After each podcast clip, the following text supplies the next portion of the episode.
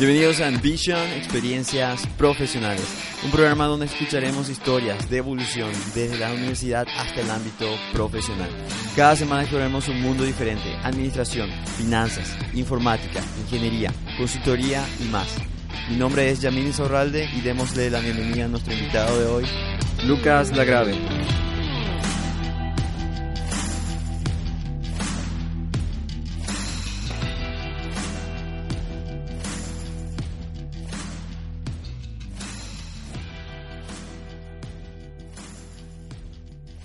Bienvenidos a todos al siguiente programa de Ambition, Experiencias Profesionales.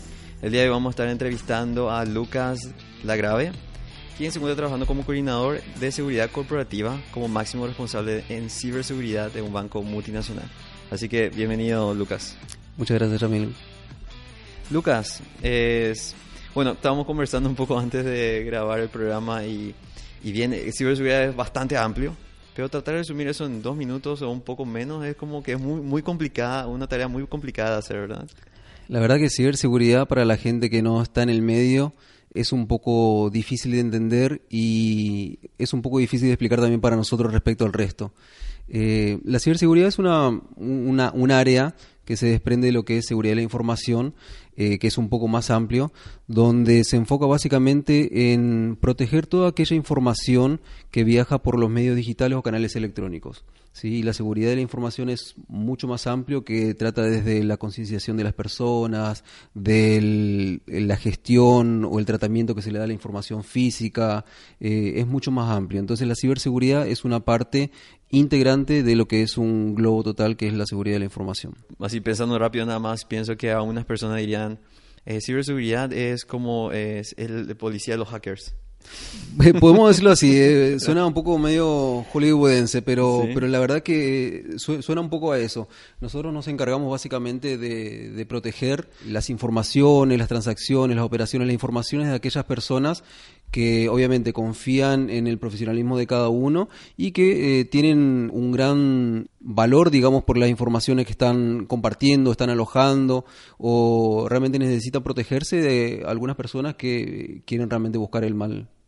Perfecto. Y para ir avanzando, Lucas, es, nos gustaría saber, y más allá de lo que ya nos había explicado a nivel profesional de lo que es ciberseguridad, es desde tu punto de vista como persona, ¿tendrías una palabra que te define quién es Lucas hoy en día? Uy, Lucas realmente es una persona muy, muy cara dura. Sí, eh, yo creo que, las cosas que, que, pude lograr, las cosas que conseguí fueron por mucha caradurez, por mucha insistencia. Fueron distintas situaciones en las que me, me vieron obligado, digamos, a tomar decisiones y dar un paso más, no rendirme ser un poco insistente, a eso me refiero con ser dura, ¿sí? No significa que, que, yo estoy donde estoy por una simple suerte, una simple casualidad, sino que fueron situaciones que se fueron dando y barreras, pasos, escalones que fui subiendo para poder llegar hasta donde estoy. Y fue todo por una cuestión de, insistencia, de, no mirar para atrás, de, de levantarme cuando, cuando tuve que caerme, eh, de siempre buscar algo mejor para mí. Sí, porque eh, te pueden cerrar las puertas, pero siempre está el resultado está en tu acción. O sea, si vos no haces algo al respecto, es como que la suerte no te, va, no te va a golpear de uno y te va a decir, hey, acá tenés todo servido, ¿verdad? Y así mismo, Yamil. Uno, eh, yo no creo mucho en la suerte realmente. Sí, yo creo que cada uno hace su suerte en todo caso. Eh, y esa suerte que uno hace, lo hace en base a, a, perseverancia, lo hace en base a constancia. Y eso es un poco lo que me, me llevó a a, llegar hasta donde estoy y no me refiero solamente al ámbito profesional, sino a lo personal también. Eh, uno no se tiene que dejar caer por las cosas que le pasa, la vida no es color de rosa, siempre hay eh, pozos, siempre hay barreras, siempre hay montañas que, escalar y no nos tenemos que rendir ante eso. Eh, todos somos capaces de, poder lograr lo que, lo que queremos y es que realmente nos proponemos. Claro, y, y, y consulta allí, ¿eso ya lo llevabas anteriormente en el Lucas Joven? Sí, eh, siempre. te hago la pregunta porque es ya, ya empezando por ese lado, ¿verdad? Nos gustaría también saber a nosotros con la audiencia es, es, es, esta es la persona de Lucas hoy, pero ¿quién era Lucas antes de iniciar su carrera, antes de iniciar toda esta decisión de yo iba a estudiar esto y voy a, voy a llegar hasta, hasta donde estoy? ¿Tenía algo, algo como algo claro lo que ibas a hacer o no necesariamente en aquel entonces? No, realmente no tenía muy claro. Eh, yo creo que como todo joven siempre quisimos hacer cosas muy variadas, no siempre terminamos haciendo lo que quisimos o tal vez descubrimos eso que queríamos hacer en el camino.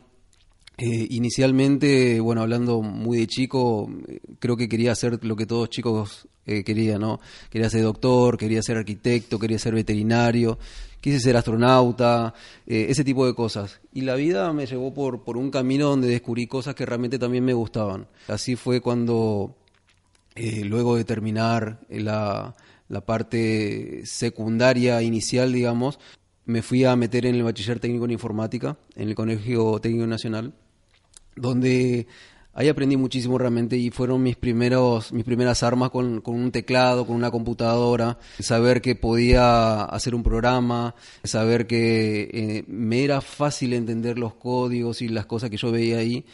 Y nada, me, fue tan bien que me empezó a gustar. Eh, y ahí descubrí que, podía hacer más que eso inclusive, ¿no? Eso me llevó a después a meterme en la carrera de ingeniería informática. Eh, en, aquel momento yo quise iniciar mi carrera de ingeniería informática en la Universidad Nacional. Lamentablemente en ese momento todavía no se estaba abriendo, de hecho se estaba estudiando abrir la carrera y, yo no quería esperar mucho. Yo soy una persona bastante ansiosa, soy una persona que le gustan los desafíos y, nada, en ese momento una de las pocas universidades que tenía la carrera era la Universidad Americana y me fui, me metí ahí eh, muy de cara dura realmente. Yo no tenía, no tenía empleo cuando eso, yo sabía que mis padres no podían ayudarme a pagar la mensualidad de la, de la facultad. Eh, casualmente me llamaron del lugar donde hice mi pasantía unos meses antes y siendo, eh, no sé si iba a ser una infidencia, pero siendo menor de edad, inclusive ya comencé a trabajar ahí. Cuando cumplí mis 18 años, eh, bueno, empecé a cobrar lo que realmente correspondía, que era un sueldo mínimo en ese momento, y lo que me alcanzaba era para pagar mi mensualidad de la facultad, para mis pasajes y un poco de fotocopia, y terminó ahí. Entonces era realmente muy sacrificado. Eh, pasé pasé mal en, determinados momentos, pero realmente eso me fue forjando en, el, en, el, en la carrera profesional y decirme, si yo pude con esto, ¿por qué no puedo con algo más? A eso me refiero que siempre fui un cara dura, ¿no? Cara dura inclusive conmigo mismo. No dejaba que las cosas me, vencieran o, me taparan. Siempre me, me, caí o me tropecé o pasé dificultades, pero siempre busqué la forma de superarlas también. Wow, muy interesante. Por lo visto hiciste bien, bastante bien tu trabajo en la, pasantía, ¿verdad? La, verdad que sí, se, dieron cosas, ¿no? eh, lo que yo te dije, no, yo no, no, no confío, digamos, ciegamente en la, en la suerte, uno tiene que hacer también y tiene que poner de su parte. Y se dieron cosas, se, dio, se dio la oportunidad de que se generó un cupo dentro de esa empresa y casualmente yo estaba haciendo una pasantía y por lo visto hice algo bien en ese trabajo, por lo tanto me llamaron de vuelta, ¿no? Entonces tuve la oportunidad de poder seguir demostrando ahí que, que podía dar un poco más de mí. Wow. Buenísimo. Ahí, empezaste como, podría adivinar como soporte técnico. no, no, no. Realmente mis inicios en la carrera laboral fue totalmente distinto. De hecho, comencé en una administrativa, comencé en un departamento de contabilidad. Ah, Fui un auxiliar contable y básicamente lo que hacía era eh, separar facturas, eh, sellar comprobantes, eh, cargar eh, el debe y el haber y era realmente bastante aburrido, pero en ese momento era lo que tenía que hacer y, se hacía. Era la opción. Eh, claro, exactamente. Eh, estuve algunos años ahí, fui creciendo, fui entendiendo, me fui relacionando con gente del departamento de informática donde que era más afín a lo que yo estaba siguiendo, de hecho era lo, que yo hacía, nada más que no tenía todavía la oportunidad en ese momento. Y fueron varias interacciones que tuve con esa gente cuando en un momento dado, luego algunos años ya en esa empresa, que es una empresa representante de, vehículos franceses, de, cubiertas, eh, maquinaria de agrícola y de construcción, eh, llamada Automac, que actualmente sigue ahí, se dio la oportunidad o se generó un cupo dentro del área de informática y fue ahí donde nuevamente, de tanta insistencia, de tanta caradurez de mi parte, eh, me incluyeron dentro de la plana y bueno, comencé realmente a tocar los equipos, los servidores, la base de datos y empecé haciendo cosas que estaban mucho más relacionadas a, mi carrera universitaria que estaba haciendo. Entonces ahí comencé a, unir los puntos. Lo que yo veía en, en las materias que me dictaba el profesor decía, ah, mira, lo que me decía el profesor era esto y ha sido. Entonces ahí empecé a encontrar el sentido a las cosas que estaba estudiando respecto a las cosas que hacía. Discúlpame, eh, si, si, bien creo que ya lo habrás mencionado, eh, dijiste, empezaste en Automac como... Sí, empecé como un auxiliar contable, básicamente. Sí. Y luego cuando entré al ah. departamento de informática, sí, fui un auxiliar de informática. Ahí está y empezaste a tocar todo lo que es la parte de las computadoras, hardware y demás. O sea, sí. fue, fue empezando de, de, de, de hecho, eh, empecé un departamento de informática en una empresa que, que no se dedica a eso. Ah, eh, Las personas que trabajan ahí hacen de todo. Entonces, eh, yo controlaba servicios, controlaba backup, era soporte técnico, eh, veía las impresoras, veía, entonces era de todo un poco. Eh, veía, en algún momento me, llegó a tocar eh, ver los switches, o sea, equipos de comunicación, por lo tanto eh, empecé a tocar varias cosas de todo y esa es una de las, de las cosas buenas, digamos, que tiene el, ámbito de la tecnología y sobre todo una empresa chica que empezás a conocer de todo un poco y no, necesariamente sos especialista en algo puntual. Exacto, o sea, aprendes el negocio completo, no solamente una, una sola cosa. Correcto. Eh, empezás a mirar, eh, a ver, todo lo que es tecnología informática realmente es un área transversal a cualquier negocio. Entonces, vos de, esta área puedes hablar con la gente de recursos humanos, puedes hablar con el área comercial, puedes hablar con la gente de repuestos que en ese momento había, puedes hablar con la gente de contabilidad y dar el soporte y entender lo que está necesitando. Entonces, si bien tenés un perfil técnico, necesitas conocer el negocio para poder dar el soporte necesario a las personas. Así es. ¿Y luego qué pasó? ¿Qué pasó después de, de esa posición? ¿Hubo otro, otra otra promoción dentro de la misma empresa o tuviste otra? Eh, cuando, cuando estaba dentro de, de, Automac todavía como auxiliar en informática, bueno, yo estaba continuando con mi carrera universitaria y llegó el momento de finalización, de hecho en la defensa de la tesis, y en ese momento se surgió una oportunidad en un banco local, en ese momento llamado Interbanco, donde estaban precisando tener un coordinador del área de soporte a usuarios. Sí. Eh, bueno, me presenté al a la oportunidad que había en ese momento, me entrevisté con varias personas en su momento, eh, aparentemente les gustó mi perfil y me, confirmaron en la posición. Y fue ahí donde empecé a, trabajar eh, en el ámbito bancario, desde la posición de coordinador de soporte a usuarios.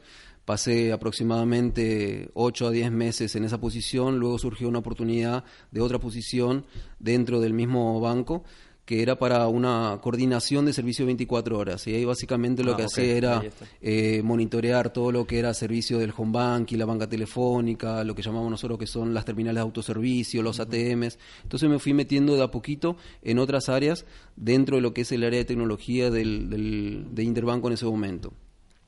Y luego de estar en una posición de un año en el área de tecnología, surgió una oportunidad, un cupo dentro del área de seguridad TI que era el nombre que tenía en su momento del área, eh, para el cual me postulé nuevamente como cara dura y conociéndole a las personas que estaban ahí y las personas también conocían el trabajo que yo estaba haciendo, bueno, tuve la oportunidad de, poder mudarme de área y empezar a demostrar ahí que también podía hacer algo más dentro de esa, dentro de esa área. Wow, es, me gustaría hacer un paréntesis allí porque como decís y utilizas mucho la palabra eh, cara dura, es no solamente tener esa actitud de, de, tomar esa oportunidad, sino de estar despierto y saber qué oportunidad viene después, ¿verdad? Porque podría haber habido esa oportunidad, pero vos quizás haciendo lo mismo o, o no pensando para más allá, quizás tampoco ibas a moverte para esa posición, ¿verdad? sí, eh, yo, me refiero mucho a, Caradura, pero en realidad es un conjunto de varias eh, cualidades o palabras inclusive. Yo diría que me defino como una persona que no soy conformista me defino como una persona que soy comprometida con lo que hago y también me defino como una persona que le gusta los desafíos y le gusta ser desafiado. Entonces, eso lo aplico tanto para, para, mi vida personal como profesional, tanto para lo que quiero lograr como para lo que hay ahí en el mercado, por lo que hay en el negocio, por los proyectos que hay. Entonces, por más que yo no sepa hacer algo en ese momento es una cuestión de tiempo. ¿sí? Eh, cuando realmente estoy interesado me meto, investigo hasta que sé hacer lo que, lo que hacía falta y bueno, lo llevo a cabo y, la mayor parte de las veces con éxito inclusive. Y e imagino que eso fue exactamente lo que ocurrió al momento que tomaste eh, seguridad informática. Estuviste que investigar de vuelta y empezar todo de cero, ¿verdad? Totalmente. Si bien eh, yo conocía los problemas que tenían los usuarios, resolvía, lo que estaba haciendo en seguridad TI en ese momento era una cosa totalmente distinta. Era eh, gestionar los usuarios, saber por qué necesitaban un, nuevo usuario, un nuevo acceso, un desbloqueo, un reseteo, un cambio de contraseña en un momento que yo no entendía por qué. Y después entender eh, que esos pedidos vienen por algo detrás, ¿no? O sea que uno como un área de soporte tiene que saber que el servicio que está brindando tiene un valor agregado por detrás. Y ese valor agregado en ese momento que yo no lo veía y que, después con el tiempo lo fui, lo fui notando, es que por detrás esa persona que está necesitando algo internamente es porque esa persona tiene que dar algún servicio a un cliente, una persona que está esperando algo, una persona que está eh, esperando recibir un préstamo porque tiene que pagar la operación de su familiar, por una persona que está eh, requiriendo que le atiendan porque está buscando una beca para un estudio que está necesitando o una persona que tiene sueños por cumplir, gente que quiere comprar su casa, gente que está planificando su, su vida, gente que necesita algo y por eso va hacia el banco a requerir alguna ayuda especial. Entonces, las personas que están en el, en el front-end básicamente son las personas que le atienden a los clientes, tienen una misión muy especial. Pero sobre todo lo que estamos en el backend somos las personas que tenemos que darle soporte para que esas áreas y esas actividades funcionen como se espera, como, como es esperado. Así es. Es como que catapulta todo, toda la acción, todo el, trabajo para, para, para, allá afuera, ¿verdad? Que a, a, una, a unas personas quizás no vean, pero al fin y al cabo ese es el, es el, propósito. Claro, si, si uno ve a, cualquier, eh, cualquier posición y no le encuentra un sentido a lo que está haciendo, realmente no da lo mejor de sí uno tiene que entender el propósito, tiene que entender el sentido de lo que está haciendo, si no se vuelve algo mecánico y realmente eh, podría llegar inclusive a ser algo frustrante para la persona. Pero sin embargo, si entendemos que nosotros estamos acá para ayudar a que las personas logren sus sueños, que las personas logren lo que están buscando, eh, le encontramos un propósito y hasta te diría que lo hacemos con, mucho cariño y con mucho amor lo que estamos haciendo acá. Así es. Y bien, luego, luego que ocurre dentro de tu, de tu experiencia, ¿pasa algo más allá? Sí, eh, bueno, desde que inicié en el área de seguridad TI, eh, no me bajé del barco, eh, seguí ahí, realmente encontré un área que me gusta mucho, donde exploré muchísimo, crecí muchísimo profesionalmente y personalmente. Eh, surgieron muchas oportunidades realmente en el camino, eh, muchos desafíos, muchos sinsabores, eh, muchas cosas que, no sé, para cierto tipo de persona le gustaría olvidar, pero para mí yo lo quiero ver como, como lecciones aprendidas. De hecho, siempre son experiencias, sean positivas, sean negativas, siempre son experiencias las que uno lleva. durante ese tiempo tuve la oportunidad de, ir creciendo, digamos, dentro de los estatus profesionales, los cargos dentro de la empresa. Eh, con distintos tipos de proyectos, desafíos, eh, conociendo más, personas, eh, dando lo mejor de, de, uno para ver resultados después. Nos metimos en proyectos interesantes de, de, ayuda a personas que necesitaban. Estuve del inicio de, la reactivación de la organización Teletón, por ejemplo, donde empezamos a crear cosas que necesitaba el proyecto para, para darle un puntapié, un kickoff inicial nuevamente eh, estuve dentro de los proyectos de apertura de agencias, de incorporación, de crecimiento dentro del banco de incorporación de carteras. Eh, entonces es una historia muy, muy interesante eh, en la cual aprendí muchísimo. y dentro de todo ese trayecto, inclusive hasta ahora que, que, sigo dentro del área de seguridad de la información, ya no se llama más seguridad de TI, fueron incorporándose otras actividades, otras áreas o pedidos de ayuda para otro, otro tipo de, de sectores o de áreas dentro del banco. Eh, tanto así que en su momento tuve que eh, dar apoyo, me pidieron dar apoyo para las áreas de prevención de fraudes, para el área de controles internos, para el área de seguridad patrimonial, para distintos tipos de áreas para el área inclusive de prevención del lavado de dinero. Entonces pasé por distintas áreas que me nutrieron a mí también como profesional y me abrieron los ojos para ver otras cosas que eh, no veía estando encerrado, digamos, dentro del mundo de seguridad de la información. Y hoy día, bueno, estoy en, un, en una posición donde todavía continúo eh, bajo la responsabilidad de seguridad de la información, pero también tengo a cargo el área de seguridad patrimonial. Excelente, Lucas. Y de todo eso que pasaste, ¿en algún momento tuviste lo que llamamos un peor momento profesional? Sí, realmente fueron varios, pero me viene a la mente uno en particular donde realmente eh, por una mala praxis en, mis gestiones.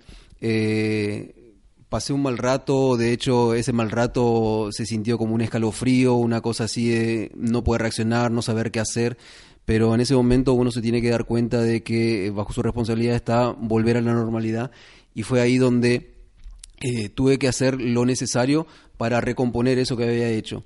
Eso me llevó a luego, obviamente después con la almohada, pensar en lo que había pasado y darme cuenta que realmente uno siempre es capaz de poder recomponer las cosas que hizo y aprender de sus errores. Yo siempre hablo con la gente que con la que trabajo que uno siempre puede equivocarse, ¿sí? Eh, nosotros damos permiso para que nos equivoquemos, pero también es muy importante aprender de esas equivocaciones. Entonces, yo creo que todo lo que pasé a lo largo de mi carrera me ayudó a, saber que eh, podemos tener traspiés, podemos caernos, pero lo importante acá es levantarse, aprender nuestros errores y tratar de no caer nuevamente. Exacto. Y bien, Lucas, es de todas aquellas, o sea, de todo ese trajín, ¿Qué podrías, qué podrías citar como, como habilidades eh, que te han enseñado a llegar hasta donde estás hoy en día? No es una pregunta fácil, ¿eh? Pero yo creo que... Porque entiendo que podríamos verlo desde el punto de vista humano, también podríamos verlo desde el punto de vista técnico y todo, como que todo eso se suma, pero si tuvieses que resumir algunas de ellas, ¿cuáles serían?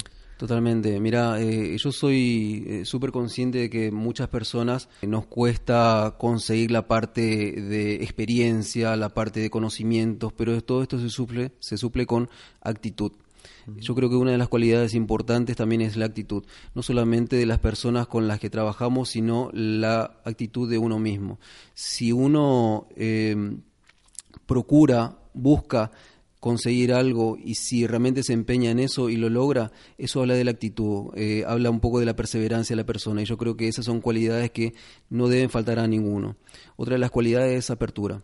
Apertura a distintas cosas, apertura a charlar, apertura de pensamiento, apertura a saber que lo que uno dice no necesariamente es, está escrito en piedra o no necesariamente lo correcto, que hay distintos puntos de vista y todos pueden tener algún tipo de razón en lo que están eh, planteando. Eso, eso es bastante cierto porque eh, pasa muchas veces que tenemos una información o tenemos algo que alguien nos dijo, algo que, que leemos por allí y, y nos preguntamos mucho en eso o nos concentramos mucho en eso al punto tal de decir esta es la única opción, pero en realidad hay más opciones allá afuera, hay más, es cuestión de verlo de punto, es, cuestión de verlo con otros ojos, ¿verdad? Sí, y más que con otro ojo te diría que mirarlo con varios ojos. Muchas veces eh, yo tengo una, una, una posición o una, un análisis realizado con varios escenarios y cuando me siento con mi equipo y lo discutimos, surgen distintos otros escenarios. Eso me da la pauta de que con los años que tengo en esto, no tengo la última palabra en esto y de hecho eh, la mesa de trabajo con distintos integrantes, distintas miradas, distintas cabezas, ayudan a mejorar inclusive esa idea que uno propone. Así es. Y bien, Lucas, para ir cerrando un poco el programa, nos gustaría saber, y, y bien, es, si bien no pudiste resumir al principio qué es exactamente ciberseguridad, cosa que creo que es bastante complejo de explicar, quiero que me digas aquellas personas que aspiran a llegar a, esa posición específica en, en trascender lo que es el área de ciberseguridad y más allá de eso, me digas a personas que están dentro de tu misma línea como coordinador en, en seguridad de la información. Bueno, más que nada, eh, como recomendación sería eh, tener un objetivo, ¿sí? tener algo en claro, eh, saber qué se necesita hacer para llegar a, la, a, lo que uno quiere, tener una meta, saber cuáles son los pasos que uno tiene que dar, saber cuáles son las áreas que uno quiere aprender. En ciberseguridad pasa algo muy, muy particular que uno tiene que saber de todo un poco dentro del área de tecnología. Uno no solamente sabe seguridad, sino que para saber seguridad uno tiene que saber de infraestructura, tiene que saber de desarrollo, tiene que saber de telecomunicaciones, tiene que saber tratar con las personas, tiene que saber poder hablar en lenguaje ejecutivo, que le llamo yo, que básicamente es hablar en cristiano para personas que no son de la, del área de tecnología, del área de ciberseguridad. Entonces, básicamente es empezar a, tomar conocimientos de distintas, eh, distintos aspectos, distintas aristas que te van a llevar a un punto. Siempre fijándote una meta, pero también saber qué tienes que hacer para llegar a esa meta. ¿Cuál es tu objetivo final? Excelente. ¿Y qué, pasa con aquellas personas que también están dentro, dentro de tu mismo, digamos, dentro de tu misma empresa y, digamos, eh, el área contable dice, pero ciberseguridad, ¿para qué me sirve? ¿Verdad?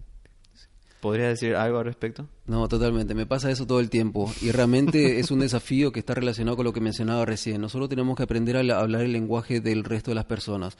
Muchas veces nosotros nos encontramos en reuniones con el área de tecnología o mismo nosotros dentro de los foros de ciberseguridad que hablamos de temas técnicos y nos entendemos perfectamente, pero tenemos que saber que alrededor nuestro hay todo un mundo, hay personas que están dependiendo de nosotros y necesitan también de nuestro apoyo.